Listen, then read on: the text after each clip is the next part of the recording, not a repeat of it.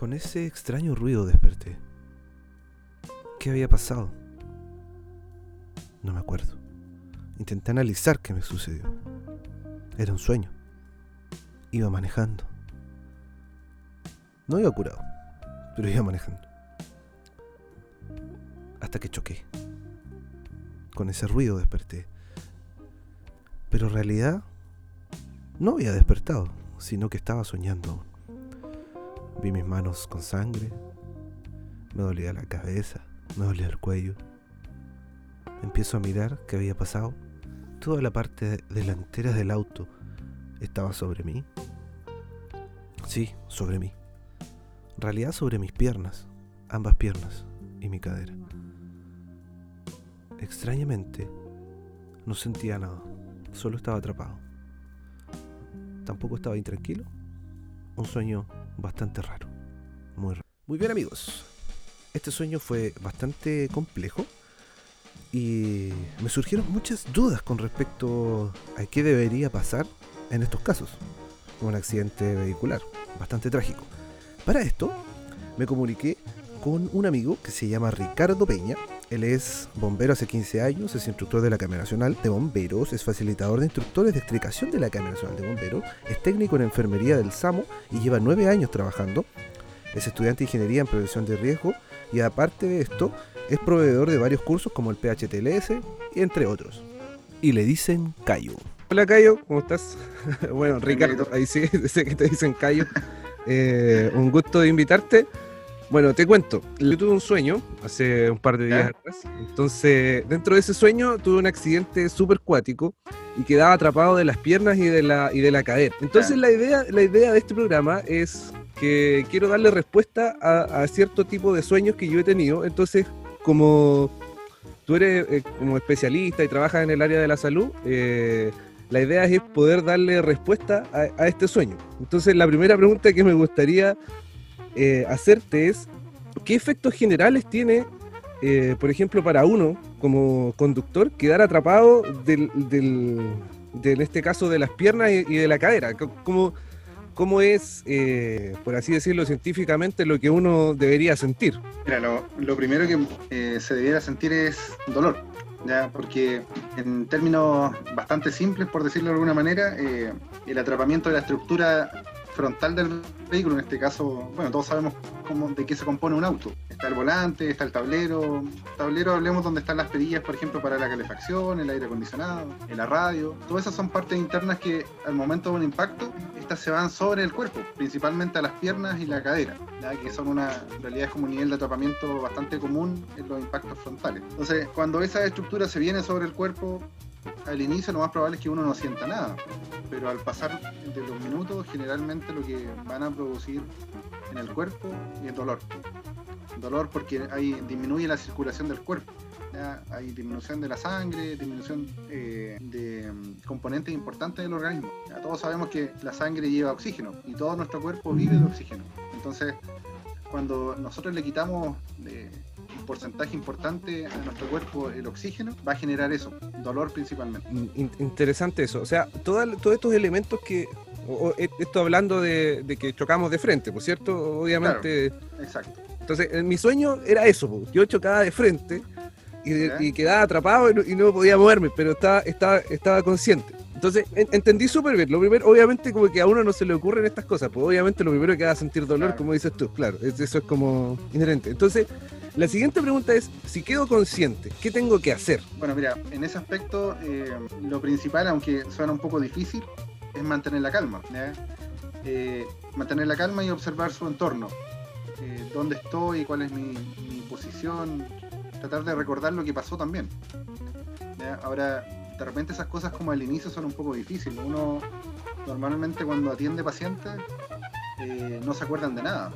Por más que uno los entreviste, les pregunte cosas, no se acuerdan de nada.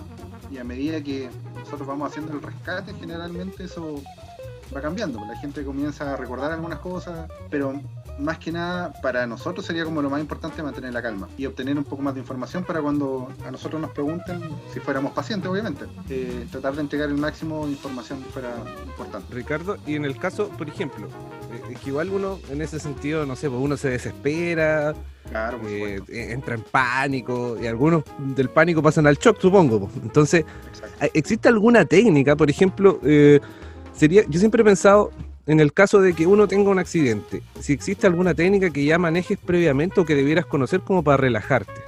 Ma- ¿Manejas algo de eso? O, qué le dices tú a los pacientes cuando te encuentras con ellos como para sacarlos del shock? Mira, lo que acostumbra hacer lo- lo- los equipos de emergencia, bueno, yo te lo puedo decir por, por ambas partes, porque yo también soy bombero y trabajo también en el área de atención prehospitalaria en el SAMU. Y lo que hacemos nosotros habitualmente frente a esa situación es tratar de llevar a las personas a un ambiente diferente.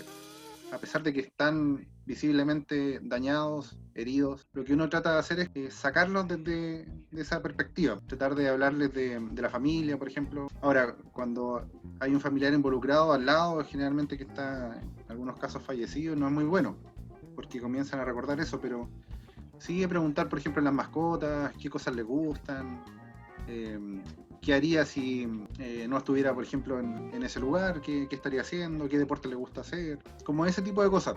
Tratar de, de sacar a la persona del ambiente en el cual está para, para que finalmente piense en otra cosa.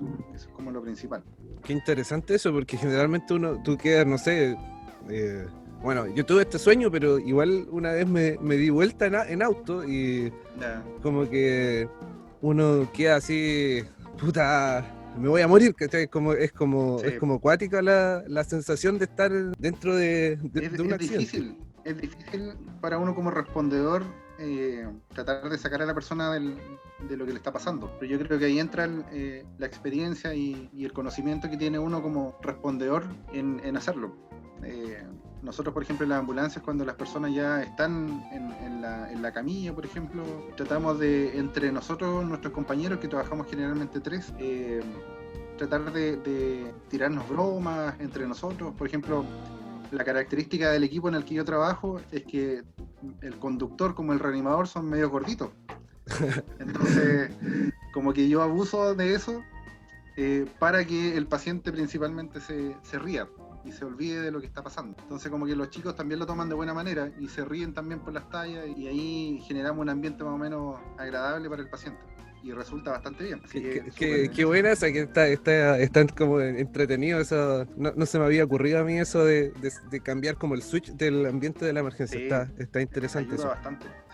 La otra cosa que dentro de después cuando, cuando empecé a analizar este sueño fue preguntarme qué debería saber yo, por ejemplo, como persona, cuál sería el actuar, en este caso del personal que responde a esta emergencia, sea bombero, sea el SAMU, ¿cómo debiera saber yo qué es lo que eh, debería hacer el personal? Porque eh, encuentro como que no, no existe mucha información con respecto a eso de la gente, porque a veces uno ve en las noticias que todo el mundo tironea a la gente que está dentro del- de los autos. Es, como, ¿qué debiera esperar yo como persona del personal de, que, va a atender la emergencia? Claro, mira, yo creo que en ese sentido, eh, todo lo que hace el equipo de tanto de salud como de, de rescate, en este caso los bomberos, uno debiera esperar todo, en el sentido de que si ellos hacen una maniobra es porque es necesaria en el lugar.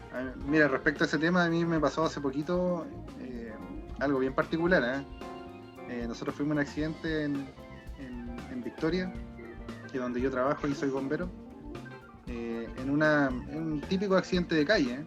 ¿Ya? Nosotros pensamos que era algo bastante pequeño, pero en realidad era un accidente, un impacto a alta energía, como le llamamos nosotros.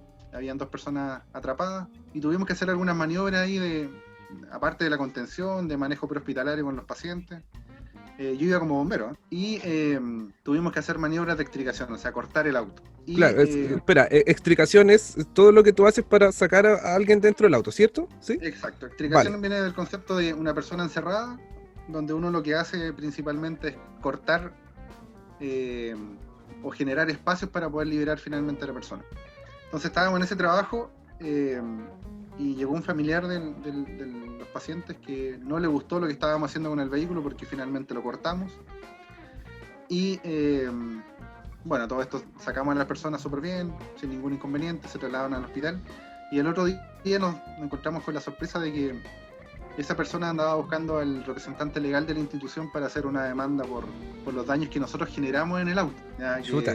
Que, eh, para los daños que ya tenía, en realidad eran insignificantes, pero yo, consideraron que no era necesario lo que hicimos y, y nos querían demandar. Finalmente lo que pasó ahí es que el superintendente llamó al, a, a este caso a las personas que participamos en el accidente y le manifestamos a, a la misma persona, le dejamos claro cuál era nuestro proceder en ese sentido y por qué se hicieron las maniobras. Lo entendió súper bien y hasta ahí quedó la demanda.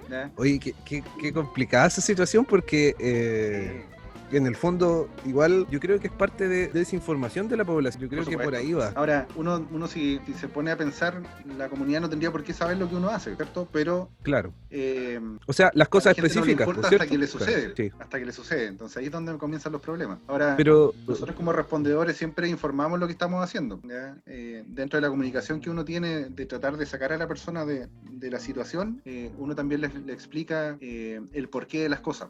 Porque muchos preguntan, se escuchan ruidos y de repente uno rompe un vidrio, saca una puerta y eso genera ruido. Entonces uno tiene Mm. que explicarle a la gente que el ruido que va a escuchar ahora es porque era necesario hacer. Pero al- respondiendo como a la pregunta que tú me hiciste de qué, qué esperaría la gente o qué tiene que esperar, eh, principalmente yo creo que el, el- el apoyo del, del personal que responde, Mm. en, en todo sentido. Y creo que en ese sentido también sería muy importante saber que lo que nosotros hacemos siempre va a ser en beneficio de las personas, claro. nunca con la intención de dañar eh, más a las personas o, o en este caso a, su- a sus bienes, que sería un vehículo.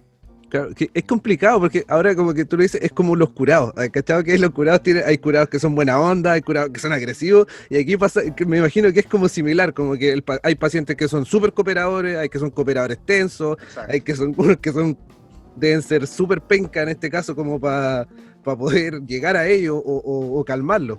Sí, sí, mira, de hecho, bueno, yo ya llevo casi 15 años haciendo rescate y me ha tocado de todo. Entre ellos personas que, por ejemplo, me acuerdo yo un matrimonio donde el esposo salió del vehículo, pero su señora estaba atrapada. Y él nos dijo, eh, no me importa lo que le pasa a la camioneta, no me importa lo que tengan que cortar o destruir, solo necesito que mi esposa la saquen bien. Y nosotros le dijimos que eso significaba eh, destrucción total del vehículo Mm. cortar techo, sacar puertas, desplazar frontal, que son técnicas que nosotros aplicamos, eh, y lo tuvimos que hacer. Pero él, lo que para él lo más preciado era su señora, por lo tanto, Claro. no le importó nada el resto. Como hay personas que, que sí les importan. Claro. Y ahora, por ejemplo, en- en- sigamos el contexto como del sueño para poder darle la respuesta Claro, completa. sí, sí. Yo, yo quedé atrapado y Ajá. obviamente espero, estoy consciente, espero. ¿Qué, qué debería hacer yo, yo esperar que hiciera en este caso el personal de rescate que llega al lugar? pues? De- deberían hacer tira del auto, del, del lado, de arriba, adelante. Bueno, mira, eh, desde los inicios el rescate siempre estuvo orientado a, a los pacientes principalmente. Luego se, con el pasar de los años nos, nos dimos cuenta de que eh, todos los rescates eran diferentes, habían mayores dificultades y cada accidente involucra un trabajo diferente y, y muchas cosas más. Ningún rescate es igual, esa es como la intención de lo que quiero decir. Entonces, eh, en ese contexto, eh, chuta, se me fue la pregunta. Lo que Claro. me habías preguntado. Sí, sí, es que la- eh. Esta pregunta no está en, en- en la pauta, sino que se me ocurrió recién, ¿cachai? Que es como, ¿qué debería esperar yo que hicieran? Pues, o sea, que desplazaran el auto o, Claro. o- o co- sacaran Claro, las puertas, el techo. Claro, yo quería contextualizar un poco el, el sentido, y ahí se- me fui para otro lado, pero en ese sentido, eh, nosotros respondemos a ciertos protocolos. ¿ya? Y lo más importante para nosotros siempre va a ser el paciente. Y bajo ese contexto, eh, hay condiciones que el paciente a nosotros nos dice qué hacer. No, lo dice textual, ni tampoco nos indica con el dedo, de, oye, tienen que hacer esto, sino que, por ejemplo, las lesiones que tiene el paciente a nosotros nos indica eh, cuál es nuestro proceder. Ya, Por ejemplo, si tuviéramos un paciente que está sentado en el, en el- como conductor, ¿ya? y a este, por ejemplo, le duele la columna cervical, en- entre el, el cuello y, el- y la espalda, por decirlo de alguna manera. Como las partes más fundamentales eh, para nosotros como re- respondedores. A eso que le llaman el latigazo, ¿cierto? A eso te- ya, perfecto. Eh, Hablando en términos fisiológicos, nosotros tenemos una, una- la columna vertebral que son eh, se componen de varios huesitos, por decirlo de alguna manera, eh, y dentro de, lo- de los huesitos va una médula. es como un cable de corriente, llamémoslo así. Ahora, si ese cable se corta, de la cabeza hacia abajo no tenemos comunicación. ¿ya? Entonces, eso podría ser fatal en una persona. Desde que no puede caminar hasta que deja de respirar. Así de complicado el tema. Entonces, cuando nosotros nos enfrentamos a un paciente que le duele el cuello, ¿ya? nosotros vamos a sospechar inmediatamente, porque somos exagerados en ese sentido, porque hay que prevenirlo, vamos a sospechar inmediatamente de que hay una lesión importante en el cuello. Y que cualquier movimiento que nosotros hagamos eh, de forma agresiva, violenta o inesperada, podría generar que ese cable se corte y que las personas tengan esas consecuencias que ya mencioné. Y es por ello que cuando los pacientes presentan esa condición, por ejemplo, mucho dolor en el cuello, eh, fracturas de- en las piernas, por ejemplo, en las caderas que son delicadas, que generan mucho dolor, nosotros tenemos que evitar que el paciente tenga mucho dolor, ¿cierto? Que salga de la mejor manera. Y además de eso, prevenir una lesión en la médula, que es el cable que te Claro. mencionaba anteriormente. Ah. Eso O sea, hace de que nosotros tengamos que, en algunos casos, romper vidrios, cortar techos, sacar puertas. ¿ya? Entonces, nosotros los bomberos, si lo vemos desde el punto de vista bomberil, eh, no cortamos por cortar. ¿ya? Nosotros cortamos porque el paciente necesita que cortemos. No sé si se entiende. Sí, me, queda súper clara la idea. O sea, todo esto está, por ejemplo, en mi sueño le faltan cosas, po, y tú las acabas de complementar. Le falta cómo está el paciente, ese tipo de cosas. Claro, eh, me queda súper claro. De hecho, de hecho, súper bien tu, tu, tu acotación, porque en- entendí súper claro que en, en el fondo está todo orientado a cómo está el paciente. En este caso, como yo estuviera bien en el, en el sueño, pueden, pueden tomarse el tiempo necesario como para, para analizar la situación. Claro, claro. Ahora, nosotros en los rescates no tenemos tiempo. Claro. Entonces, todo esto es súper rápido. Nosotros hacemos un montón de procedimientos antes de, de ingresar y, y ver un paciente. Ahí nosotros ponemos cuña, la gente ve que ponemos mucha madera, por ejemplo, en, en la rueda. eh, todo eso es para mantener siempre un trabajo seguro, orientado a, a la movilidad del paciente y también para la seguridad de los bomberos. Porque todo esto involucra eh, situaciones de riesgo. ¿ya? Tú cortas algo, va a haber una superficie que, que te puede cortar al bombero o al mismo paciente. Romper un vidrio te pueden saltar en la cara, todo eso genera complicaciones. Entonces, eh, me queda claro que en el fondo es, hay que esperar lo que te diga el personal de salud. Por ejemplo, eso, eso me queda súper claro, estar tranquilo, intentar estar tranquilo. Yo sé que en, en- en ese momento igual con la adrenalina sube la presión, sube todo, uno queda... Todo se altera, Exacto. todo se altera. Y, y la siguiente pregunta que me, que me hice fue, chuta, estoy atrapado. Esta, esta cosa está haciendo presión contra mi, mi, mi, mi fémur, mi cadera, y justo ahí pasa la arteria femoral. ¿Qué, qué, qué, pasa con, con esa presión sobre la arteria? Porque esa arteria es una arteria de gran calibre. Por ejemplo, uno, uno ve en la, en la tele, en las series, que generalmente van a cortar. Si, si te- alguien te asalta, te corta ahí y te mueres en, segundos. Claro. Mira, eh, fisiológicamente me refiero al, contexto del cuerpo, ¿cierto? Cómo funciona el cuerpo. Eh, esa arteria, como hablamos anteriormente, eh, transporta sangre y la sangre transporta oxígeno. Entonces todo el cuerpo vive de oxígeno. Entonces cuando tú mencionas ese atrapamiento de las piernas, por decirlo de alguna manera, eh, lo que estamos haciendo es, en algunos casos, cuando el atrapamiento es mayor, estamos limitando la irrigación sanguínea hacia, hacia el pie, al extremo del pie, por decirlo así. Entonces hay menos oxígeno, menos nutrientes y eso obviamente va a generar dolores en, el- en la persona. Ahora, que esté atrapado 20 minutos, una hora, dos horas, no, no involucra mayor daño para la persona. Ya una extremidad puede estar sin irrigación, o sea, que no le pase nada de sangre, puede estar hasta 6 horas. ¿ya? Y recién ahí comienza el daño de las células en el cuerpo. Claro. Entonces, un atrapamiento de 20 minutos, una hora, eh, no, no es tan significativo. Ahora, cuando nosotros vamos a liberar esa extremidad, tenemos que tener ciertas consideraciones. ¿ya? Porque tú, es como una manguera del jardín. Tú la presionas en la esquina o se dobla, ¿cierto? Cuando uno está Claro. limpiando algo, el auto generalmente, la manguera se dobla y en la punta corre menos agua. Pero imagínate tú si estás mirando la manguera y otra persona dobla la manguera donde estaba torcida, te va a saltar toda la, el agua en la cara. Ya Claro. aquí pasa lo mismo. Ahora no te va a saltar en la cara, pero sí va a llegar con mayor eh, presión esa sangre a la extremidad, al pie en este caso. Ahora, cuando está presionado ahí genera muchas toxinas, eh, mucha contaminación, por decirlo como en palabras simples, y cuando nosotros liberamos la, presión, eh, el atrapamiento, esa contaminación vuelve al cuerpo, que no debiera ser así. Entonces, que hacen ahí los bomberos generalmente es simular la presión con un torniquete. Ah, co- como lo hacen los, los- en este caso los militares. Por ejemplo, en las Exacto. películas aparece que cuando le llega un balazo se cortan, se ponen un torniquete. Claro, pero ahí el torniquete está centrado a evitar la hemorragia, que salga la sangre hacia afuera.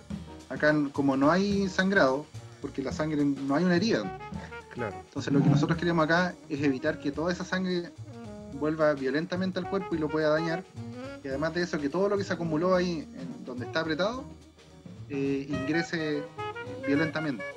Ya, Porque se generan también eh, contaminación. Claro, Entonces lo que nosotros hacemos es un torniquete antes del atrapamiento. Entonces cuando nosotros liberamos a la persona, eh, sigue con- es como si siguiera con el atrapamiento. No sé si se entiende. Sí, sí, sí, sí. De, de hecho, de hecho es como que tú con, con esa maniobra evitas que pase todas estas cosas, que se acumulen toxinas y que salga, por ejemplo, el, el- chorro de sangre, no, no sé cuál será el concepto médico, Claro. pero que salga ex- extrapolado y, genera un... Porque yo creo que, si, como dices tú, si uno aprieta esa manguera, obviamente de la llave después eh, como que decae la presión, pues yo creo que al corazón le debe Exacto. pasar lo mismo. Exacto. Entonces si tú liberas esa presión de forma violenta, aparte de, de contaminar el- la extremidad que no tenía circulación, eh, va a haber una, una hipoperfusión, ¿ya? así le llaman, o hipovolemia, y le va a bajar la presión del cuerpo y la persona se puede desmayar. ¿Ya? Finalmente cae en inconsciencia y ahí puede traer otras consecuencias que son eh, más graves. Entonces con, con el torniquete que hacemos el- nosotros, eh, evitamos un montón de complicaciones y le salvamos la vida a la persona. Lo, lo otro, ese, ese yo no, no cacho mucho eso de los torniquetes. Ese torniquete lo sacan en el hospital, ¿cierto? Sí, Ah, Sí. Una vez llegado al hospital, eh, de hecho se va liberando a poco. En algunos casos o simplemente lo liberan, pero ya en un ambiente más controlado. En el hospital ya tienen monitorizado al paciente, o en la misma ambulancia también lo pueden hacer. Y además de eso le pasan medicamentos para, eh, para que esa contaminación que yo te menciono eh, sea más controlada. Claro. Mm, inter- interesante, ahí, ahí salieron cositas que uno, uno no manejaba. Y finalmente, Sí, sí. Y finalmente, como para terminar la idea de no quitarte tanto tiempo, eh, igual, por ejemplo, eh, en, ese sentido yo imaginaba, pucha, va a llegar toda la gente que vio el accidente donde yo quedé atrapado en el sueño y me van a empezar a tironear. Yo decía, puta, ¿qué deberían saber en este caso las personas que están afuera? qué, qué- qué recomendaciones le darías tú a las personas que están afuera de un accidente? Mira, todo va a depender de la situación. ¿ya? Hay accidentes de tránsito donde es necesario que la gente actúe, como por ejemplo el de, no sé, el, de- el accidente de ayer, o antes de ayer, en la ruta 5 Sur. Ah, ese donde se, quema- se quemó un camión, ¿cierto? Ese. Claro, fueron 20 vehículos involucrados en una colisión múltiple donde lamentablemente se incendió un vehículo. ¿ya? Eh, y quedaron dos personas atrapadas eh, y fallecieron quemadas. ¿ya? Y un tercero eh, fue rescatado por un bombero de Temuco, de la décima compañía que pasaba por esa zona y él eh, se arriesgó y, y- y rescató a una persona. Se quemó, pero no lo, lo sacó con vida. Entonces, ahí hay que diferenciar dos cosas. Una es cuando la, la vida de la persona que está atrapada o está accidentada corre peligro, nosotros debemos actuar. ¿Ya? Ahora, cuando no corre peligro, eh, tenemos que esperar a los equipos de emergencia. Ahora, ¿cómo hacemos nosotros la diferencia de si está en peligro o no está en peligro? Ya eso es, si nosotros lo- nos ponemos a analizar, es muy difícil que la gente, eh, por decirlo de alguna manera, a la gente que no conoce este tema, eh, pueda reaccionar. Hay situaciones, por ejemplo, los vehículos ahora en la actualidad todos traen airbag, ya que son las bolsas de aire que se activan cuando uno Sí. impacta. Esa es cuando se inflan, eh, la persona eh, toca, por ejemplo, la bolsa y estas se desinflan automáticamente y generan un vapor interno en el vehículo. Y toda la gente piensa que se están quemando. Hay que tratar de diferenciar de si es fuego o, el humo que hay es de fuego o es de los airbags. Si es de los airbags, podemos nosotros eh, pedirle a las personas que bajen los vidrios, ¿cierto? O tratar de no tocar el vehículo y esperar que lleguen los equipos de emergencia. Ahora, si nosotros vemos fuego visible, como en la situación que te contaba del accidente de la ruta 5, ahí toda maniobra que nosotros hagamos va a ser en beneficio de las personas. Ahora, cuando no hay fuego eh, y las personas están dentro del vehículo y están hablando, se mueven, pero están atrapadas, lo mejor que nosotros podemos hacer es tomar el teléfono y no grabar, sino que llamar a los equipos de emergencia. ¿ya? Claro, como, Y obviamente pedirle que se tranquilicen, que ya vienen los equipos de emergencia, que no siempre es así. Ya nosotros hemos visto eh, vehículos que están volcados con las personas dentro y viene un grupo de gente y los vuelve a su posición normal. Eso es un error fatal, porque ahí se podría generar un golpe de la misma persona dentro con las partes internas del vehículo y generar una lesión mayor. O esta, este cable que yo te mencionaba que está cierto en la columna se podría cortar, porque ya hay una lesión ahí eh, presente. Y si se corta, eso es fatal. Entonces, en vez de ayudar, vamos a generar la muerte de la persona. Qué, qué interesante eso, porque a veces uno ve videos en, en- en Instagram, YouTube o, o en Facebook y la gente hace lo que tú dices, por ejemplo, dan vuelta a los autos o con una retroexcavadora dan vuelta a los autos y las personas siguen adentro y, y al final están haciendo un daño, un daño mayor. Exacto. Qué interesante eso, como para acotarlo a la gente que nos escuche en, en- en Spotify, que, Sí. que es interesante evaluar el contexto de la emergencia. Y- no, sé, por ejemplo, ¿qué, qué otro consejo darías tú? No sé, preguntarle si está consciente. Yo creo que eso, par- partir por eso, ¿no? Claro, mira, lo, lo primero es nuestra evaluación visual. Ver eh, si la persona se mueve dentro, eh, ver si está respirando, que de repente es un poco difícil, pero uno ve el pecho de las personas que se infla o la boca de repente que la mueve. Eso ya son signos de que la persona está como relativamente bien y no es necesario que nosotros tengamos que intervenir. Ahora, si la persona no reaccionara, nosotros vemos un sangrado, por ejemplo, que, que es activo, que sale mucha sangre así como tipo chorro, eh, también debiéramos intervenir porque si no lo hacemos en 30 segundos, un minuto, esa persona se va a morir desangrada. Pero nuestra, nuestro trabajo debiera limitarse a eso, a contener la hemorragia, mantener despierta a una persona. Y insisto que si hay fuego presente hay que acotar los medios para poder sacarlo. Sea como sea. Lo mismo si el, vehículo fuera a caer a un barranco, a un acantilado, a un río. Lo principal ahí es sacar a la persona. Lo sacamos primero y después nos preocupamos de la atención. Porque si no, si nos ponemos a atender a la persona antes, lo más probable es que se mueran las dos personas. La víctima en este caso y la persona que lo está asistiendo. Claro. Eh, muchas gracias, Ricardo. Ha sido provechoso para mí esta conversación de más o menos media hora.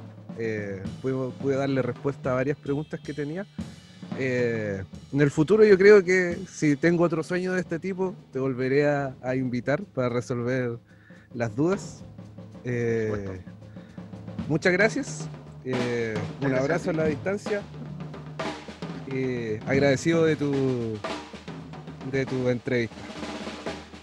Nada, compadre. Cuando quieras nomás, un saludo también a la distancia, un abrazo. Y espero que, no sigas teniendo sueños así. que no son muy agradables, pero eh, si los tienes, eh, ten por seguro, aunque sean sueños o, en la vida real, siempre van a haber buenos bomberos y buenos funcionarios de salud que te van a, dar una, correcta atención y siempre van a querer lo mejor para ti, eso es lo principal. Sí, Así que un Tienes abrazo a la distancia. toda la razón. y nos estamos viendo en alguna otra oportunidad. Bueno amigos, este fue el primer capítulo de Rescue Talk. Espero hayan disfrutado nuestro programa y los invito a que estén pendientes de nuestro siguiente capítulo. Un abrazo para todos.